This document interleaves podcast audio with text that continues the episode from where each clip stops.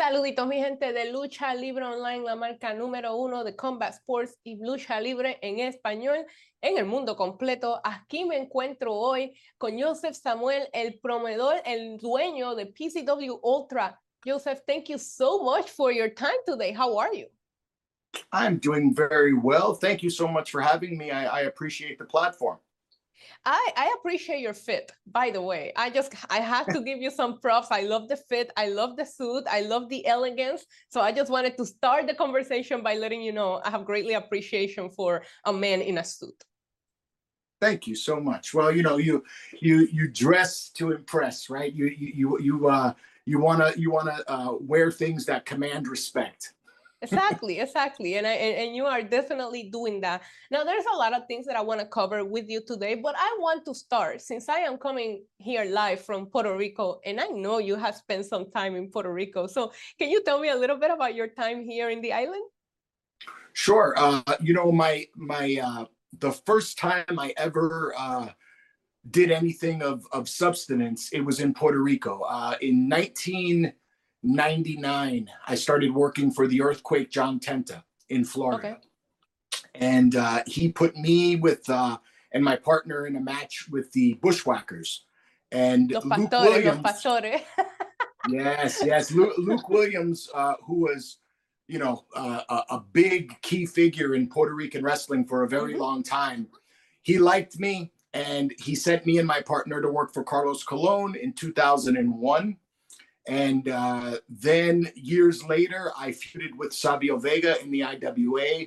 So I've main evented in in, in both companies, uh, WWC and IWA, and and this was back when the, these companies were very strong. You know, very very strong. We had a lot of television. The television was powerful. Uh, big angles, Carlitos Colon and and uh, Eddie Colon, and this is when they were they were uh, young young men, very young men. music music to my ears this is music to my ears.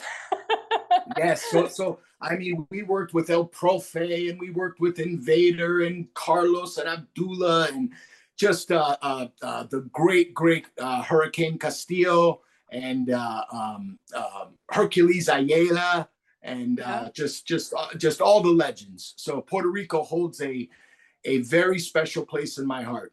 And the fan base here is very very passionate very passionate. They were the first fan base that uh, scared me when I was when I was a young wrestler. I I was I was hit with everything that I that I I just couldn't imagine that they would throw at me just from from I mean everything from urine to dirty diapers to batteries to spark plugs to everything fruit uh they you name it but when they hated you they hated you but when they loved you they loved you so the, the fans of Puerto Rico have always been uh, very special to me. When when I when they liked me, they would invite me into their home and uh, they would take feed me you some good places. stuff and- and- feed you some good stuff yes, yeah. yes, yes. Uh, I, I ate my first uh, blood sausage in Puerto Rico. and, Morcilla. Just, just, yeah, yeah. Just, just a lot of great memories for me. I love that. And I love the time that you were involved in it because you are right. Lucha Libre, Capitol Sports Promotion, IWA were so big here in Puerto Rico. A lot of times people ask me, How'd you fall in love with wrestling? And those are the names that I bring up. I grew up here. So that's the kind of oh. wrestling I was watching. So I love hearing stories. I recently interviewed Luke, as a matter of fact, last week. And Oh, we wow, talked yeah. also about his time here in Puerto Rico. Now, how long have you been doing this? Because now you're mentioning back in the 90s, right? I know that you had some time in the NWA, MLW, where we're talking like 2006. How long have you been involved in the wrestling industry? Uh, so uh, it's going on 25 years now. So Wow. 25 years, and I I've been uh, Puerto Rico was the first uh, place I went to, and and back in you know the early 2000s, you know Puerto Rico was still was the final territory. You know we were drawing big houses and Yeah. stadiums in Bayamon and and just wrestling all over the island, and we're wrestling may, maybe uh, four or five times a week. And uh, and then after that, I, I went to Japan and Australia and everywhere else. But but uh, in the in Puerto Rico was the first place for me. How do you adjust um, doing this for so long now, and especially going from wrestling to now promoter? How have you adjust with the times? Because the times that we're talking, you know, back in the 90s to how wrestling is perceived and even consumed today you know there was no social media back then there, there is social media now. How would you say you have evolved with the times and adjusting to how wrestling and the consumption of it has evolved with time? Well you know i always had a completely different outlook on the wrestling business. I i knew when i broke into the business that i wanted to be in it forever. I knew I wanted it to be my my livelihood for the rest of my life, and and I knew that my body is my tool, and I knew that my tool would end up wearing out sooner or later. So I always was pretty hip to the technology. Um, I remember back in the day, I was making websites for people, and so I I was kind of a step ahead uh, all the time. And I believe that that's really been the secret to me to my longevity. Um, the fact that I've been a step ahead in the technology and the fact that I um, understood that I needed to learn the business of professional wrestling, not just the in ring, but mm-hmm. the behind the scenes, the promotional, the booking, the uh, I mean everything from selling popcorn to to selling tickets. You know, so so uh, early on, I just just fell in love with the business and I and I just never looked back and I and I've always dipped my my toes in every single aspect of the business and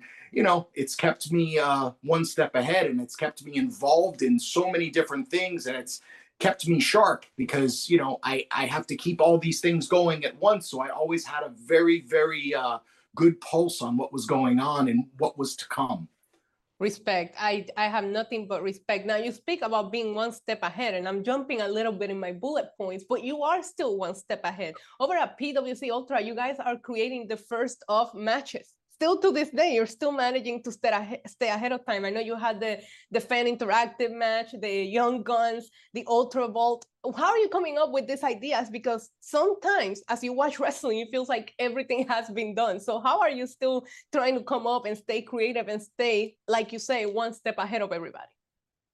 Well, so there's a there's a, a long answer to that, but I'll, I'll try to give you this the short answer. Uh, the short answer is I am a student of the game. Uh, Dory Funk Sr.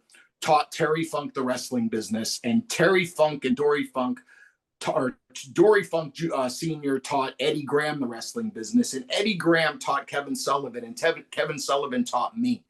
Um, Kevin Sullivan taught me the art of booking professional wrestling. Um, I don't really pay attention to other people.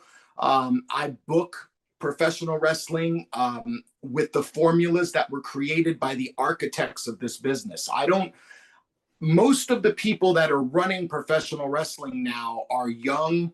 Uh, they don't have a connection to that old school. Um, I feel that I am a bridge from the old school to the new. Um, I take all of that knowledge from the old school and I implant it into the new school. And the only thing really different is the athleticism of the modern era. Uh, right. We didn't have that type of athleticism uh, in the 80s and the 90s um, in this business. But the trick is is to take that athleticism and tell stories.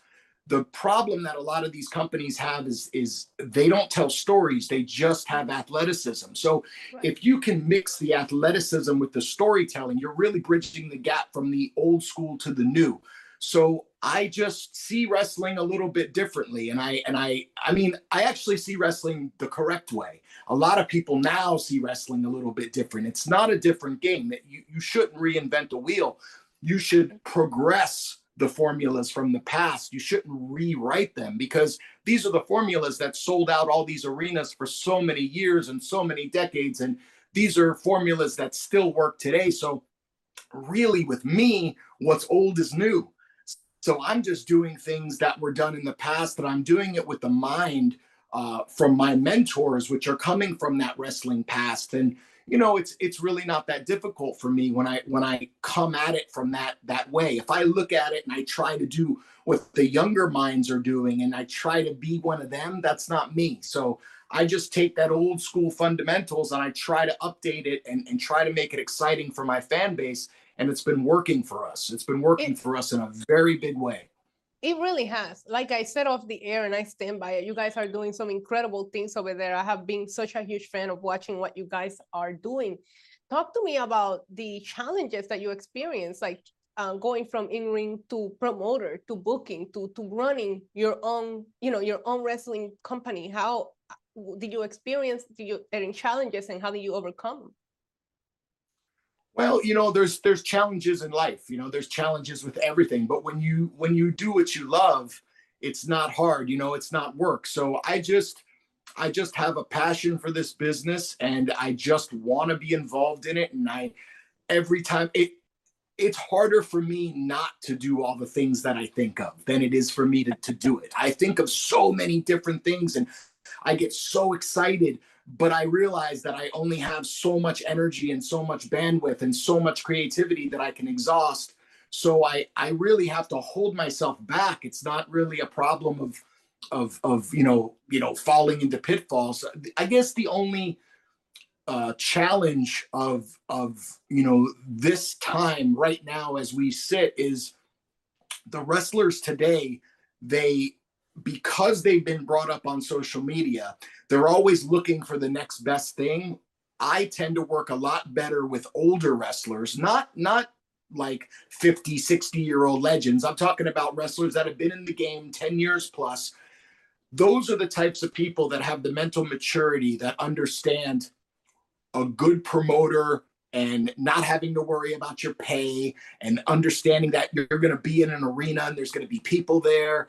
And you know so so i'm working with i i like to work with guys that really and girls that really understand the wrestling business and they value uh, the table that i'm setting up for them.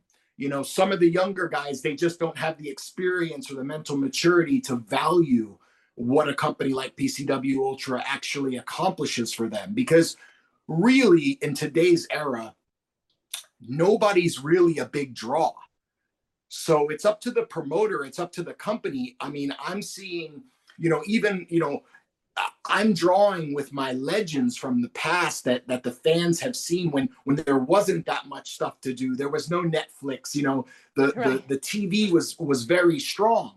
So those are really the stars. Those are the ones that I I, I listen to like my mother or my in-laws or somebody and I'll say, "Hey, do you know uh, Chavo Guerrero?" "Oh yeah, I know Chavo." Okay, so so he's but if I ask them if they know a new wrestler, they don't they have no idea. So I look for the casual fan's response. If the casual fan knows who that is, then I'm going to sell more tickets.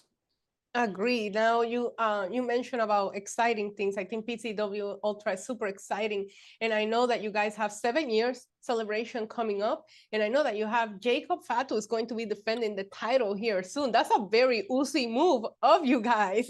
Talk to me about yeah, the acquisition yeah. and having him be a part of this. Well, Jacob Fatu is somebody that's very special to me. Um, I've been managing Jacob Fatu behind the scenes for many years. Uh, Jacob Fatu's been in our company since the very beginning. Uh, me and Jacob were a tag team. We still are a tag team called War Beast. We're the longest reigning and defending tag team in the history of California wrestling. Uh, we wow. just beat Eduardo Carpentier's record uh, that was held since the early 60s.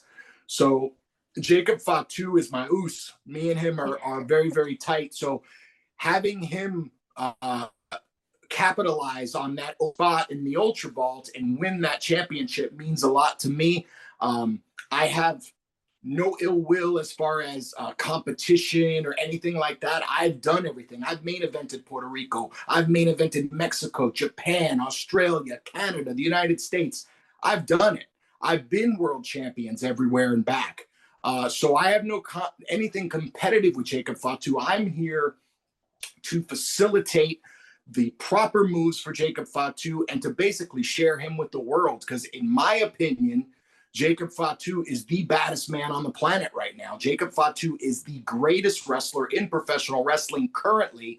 And before we're done, I'd like to see Jacob Fatu talked about in the light of who's your Mount Rushmore of wrestling. I'd like Jacob Fatu to be on that. And I've never quite seen a piece of talent like Jacob Fatu. I've seen everybody. I've been in the ring with everybody, but I've never seen somebody as special as Jacob Fatu. He could talk, he could walk, he's athletic, he's powerful, he's uh, he has the endurance, He has the athleticism. He can brawl. I mean, the guy is just everything. He's a he's a wonderful, wonderful specimen, and uh, he's going to lead PCW Ultra even higher than we've been before. I couldn't agree more. I think I think he is absolutely incredible, and like I said, people should definitely stay tuned to all the things that he's doing over there with you guys. Now, seven years. What's what's next for PCW Ultra, and what what do you see in the future for for you guys? Eight years. and nine years and 10 years and 11 years we just want to be here for the long haul we we we I have a couple projects that I'm working on now that are they're not I'm not able to speak on yet. Man, I was I was all... trying to get it from you. I saw your tweet and I was like, maybe I can get him to spill something for me, but that's okay. I'll wait. it's, it's, it's just too early. Uh, uh, everything in professional wrestling, when people hear something, they jump on it and they they beat you to the punch. So as soon as we're ready to reveal it, um, uh, the world will know. But we are always uh, trying to stay one head, one step ahead in this game. Uh, we're definitely be here forever and a day because we're a healthy company. You know, professional wrestling is it's really really difficult to run a professional wrestling company however it's very very easy to lose money at professional wrestling and pcw ultra uh, we're here for seven years and that's a testament that's great that's wonderful but the fact that we're financially healthy is a wonderful thing. We're not in debt. And, and, most professional wrestling companies are. It's a very, very difficult game to run a live event business, to run a, a, a streaming business, to do all the things that you do in professional wrestling. There are so many ways to lose money. So the fact that we're healthy seven years in is just incredible. Um, I'm very grateful. I'm abs- I'm so grateful to our fan base uh, that have supported us, that they come out. I mean, uh, we're drawing houses that are unheard of on the independents. We don't have, you know, an unlimited bank account. We don't have the, you know, but we are working uh, in a way that we're able to continue to grow, and it's due to our fan base. They they really enjoy what we're giving them, and uh, we just couldn't be prouder of, of, of, what we've what we've accomplished and, and we couldn't be more grateful that they've they followed us this long. Seven years is, is incredible. A lot of a lot of businesses don't last that long and the fact that we're still here we're healthy and we're, we're still swinging and we're still we're still uh, uh, we're all still passionate about it. Like nobody's nobody's tired. Everybody's still involved. So that, that's really a testament to how we treat our staff and how we treat our fans. We don't insult them, you know, we give them what they want, but we also make it exciting for them. So they don't always know everything, you know. It's still it's still fun to be a fan of PCW Ultra. I love that. And I love how you're saying nine years, you know, eight years, nine years. You can't, it's good to look ahead, but you have to be realistic and take it one step at a time. You know, we can't get to 10 years from now without making it through the next three, right? So, especially throughout the pandemic, how was that for you? Because that was such an adjustment for all promoters. Like, that had to be a tough time to figure out how do we go from here? Yeah, the pandemic was incredibly uh, uh, hard. Um, you know, it was almost like starting from scratch. And there was a time where uh, you know I was thinking about closing the doors. You know, it was like, hey, this is just you know nobody's going to care when we come back. When we had our first show back, which was almost you know we it was almost two years later, right? Um, and we sold the place out. It just changed everything in my mind. It just gave me such a newfound respect for our fan base. It it it just floored me. I, I just really honestly I didn't believe that was going to happen. Like I couldn't believe that they wanted us back that bad, and and um, it was special. It was really special for for a time to be so hard, and and everybody struggling. I mean, there wasn't anybody that wasn't struggling. Everybody right. was struggling, and then. Mm-hmm. For us to come back and and and for people to care and and to still be in there when you know some people didn't make it through, you know, and and and and you know, just a lot of people didn't didn't make it to the other side with with a lot of money. You know, a lot of people mm-hmm. were behind, and, and for people to say, you know what, this makes us feel good, and we want to be, you know, we we want this feeling again. I mean, how, what do you say to that? You know, it's just right. it's it's it's just so incredible. You know, it's so incredible that that that that, that we're just grateful. It's so incredible that, that we're in that position that that these fans took it upon Wanted you guys themselves to, back. to still mm-hmm. support us. Yeah, it's it's it's just amazing. So for the Yeah. bad, for for how bad it was, it turned out to be so so good. You know. I love that, and I love the gratitude that you show because it's very genuine. It's this is what keeps you going, right? You you're in such an uncertain time, and just to see that desire from the fans, that really what keeps you going and motivated. And speaking of that, it just seems like you're such a busy guy. You're still, you know, wrestling. You're booking. You're you're you you're running this company. What do you do on your free time, if you have any? How do you disconnect from all of this, and and what what do you do on your you time? You know, uh, I travel a lot. So uh, I just came back from Norway. Uh, uh, about six months prior to that, I went to Spain.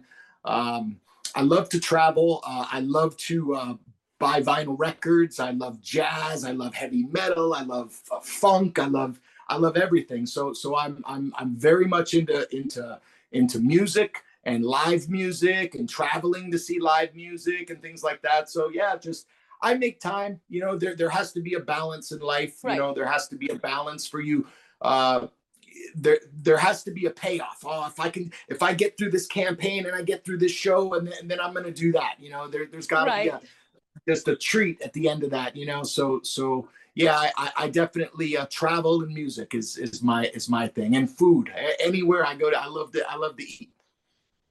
And Josef, do you want to let the people of Lucha Libre Online know where they can follow you, um, PCW Ultra, and everything that you guys are doing over there? Sure. Uh, so if you go to pcwultra.com, uh, that has our Facebook, our Twitter, everything, and all of our Facebook, Twitter, everything is just at PCW Ultra. Me personally, I'm at Josef Samael. So that's J O S E F S A M A E L. And uh, yeah, so uh, I'm over there uh, doing my thing, and PCWUltra.com. We're over there doing our thing and uh, yeah we just appreciate the support if you if you want to see our library we have an on-demand channel uh, we have merchandise we have our live events and we're uh, we're getting ready to do ipay-per-views and things like that in the future and uh, yeah Josef, I want to thank you so much for your time today, taking time of your busy schedule to come have a chat with me. It's fascinating trying to dig into your brain and, and hear all of these fascinating stories that you have to say. And like I said, keep killing it over there. I'm a big fan of what you guys are doing. thank you so much it was my pleasure you're absolutely lovely and i appreciate it i very very much A los fanáticos de Lucha Libre Online pueden entrar a www.pcwultra.com y ahí pueden encontrar todas las redes sociales de la compañía de Joseph. Les quiero dar muchas gracias por su tiempo hoy y hasta la próxima vez. Adiós.